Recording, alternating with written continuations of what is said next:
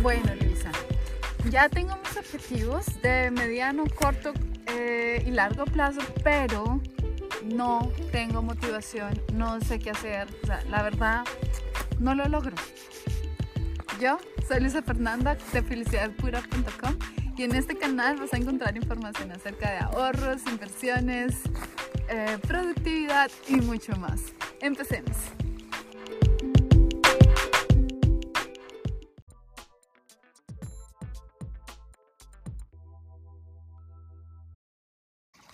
Hoy te voy a hablar acerca de objetivos emocionales.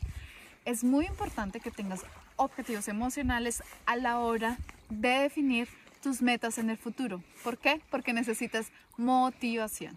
Y para tener esta motivación, no te sirve de nada decir, voy a ahorrar porque Luisa me dijo, o tengo que poner plata para el apartamento porque mis papás me obligaron, o todo el mundo está comprando Bitcoin, entonces yo también tengo que comprar Bitcoin. O sea, eso no te va a llevar a ningún lugar.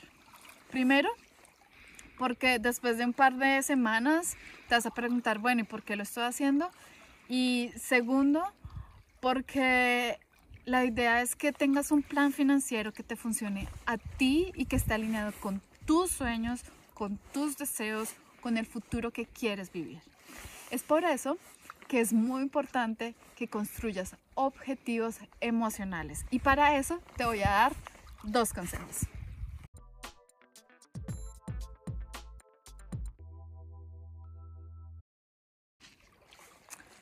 Uno, vas a ligar tus objetivos a algo que te llegue al corazón. En mi caso, yo siempre soñé con vivir en Europa. Y este fue un objetivo que tuve por muchos, muchos años y me costó muchísimo trabajo lograr. Al principio, en el 2011, yo me fui con un intercambio de la universidad a vivir a Francia por seis meses. Y la verdad, me enamoré. Eh, claramente tuve que hacer muchas cosas en aquel entonces, obviamente aprender a francés.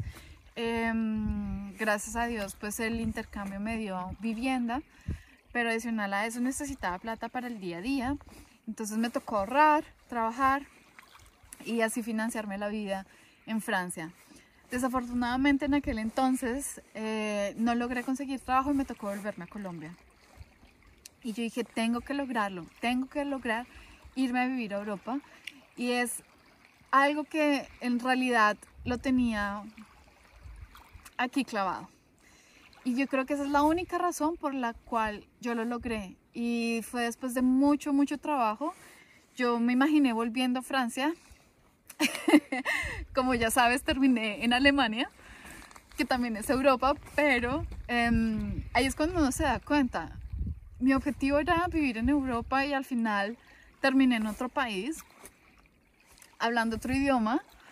Eh, luchándome la, para poder hacer mi, mi, maestría y adicional a eso poder entrar en una cultura que es bastante diferente a la nuestra y poder trabajar con ellos.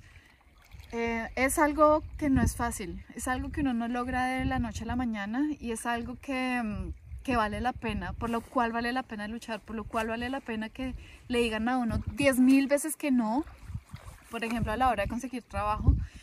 Y, si 10 mil veces te dijeron que no, va a haber una empresa que te diga que sí. Y esa vez, ese es mi caso y por eso sé lo importante que es. Si vas a tener un objetivo, primero mantén la mente abierta. Tú no sabes cómo se va a dar al final, al fin y al cabo. Eh, pero si lo tienes ligado al corazón, yo sé que lo vas a lograr.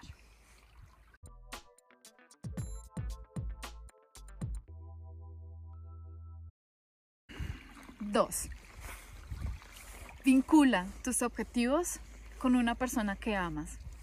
Y esto es muy importante, en especial para mujeres que están buscando ser financieramente independientes.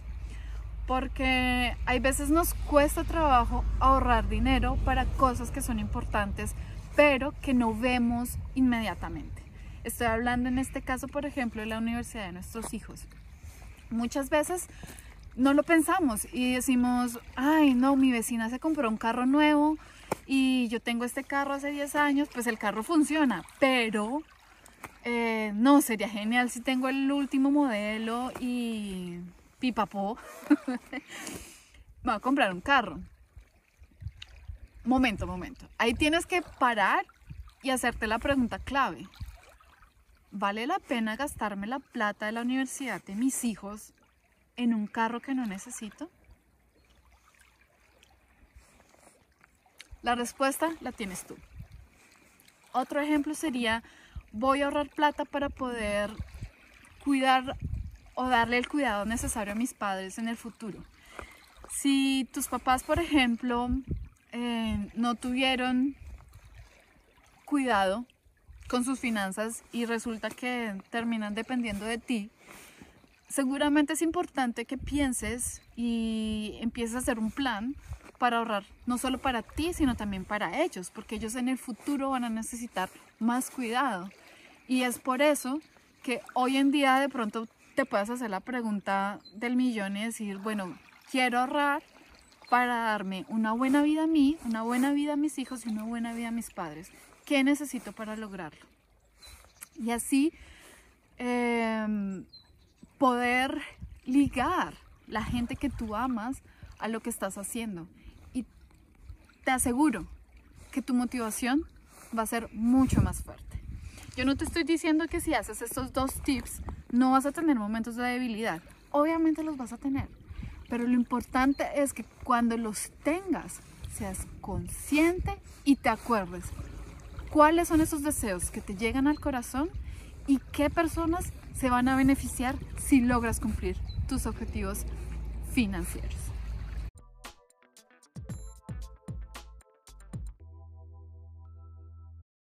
Bueno, escríbeme en los comentarios por quién vas a ahorrar. Yo soy Luisa Fernanda de felicidadpura.com y hasta la próxima. Chao.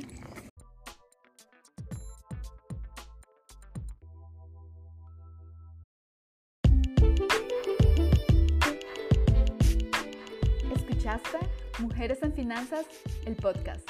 Me alegra mucho que nos hayas acompañado hoy y espero que estés con nosotros en el próximo episodio. Recuerda darnos 5 estrellas en la plataforma en la que estés escuchando este podcast para que así más mujeres puedan beneficiarse del contenido que estamos generando. Recuerda que hemos creado este podcast para ti. Así que si tienes preguntas, no dudes en escribirlas en los comentarios. Si necesitas más información sobre finanzas personales, ahorros o inversiones, puedes seguirnos en Instagram, Mujeres Felicidad Pura, o en YouTube Mujeres en Finanzas o en nuestra página de internet felicidadpura.com. Hasta la próxima.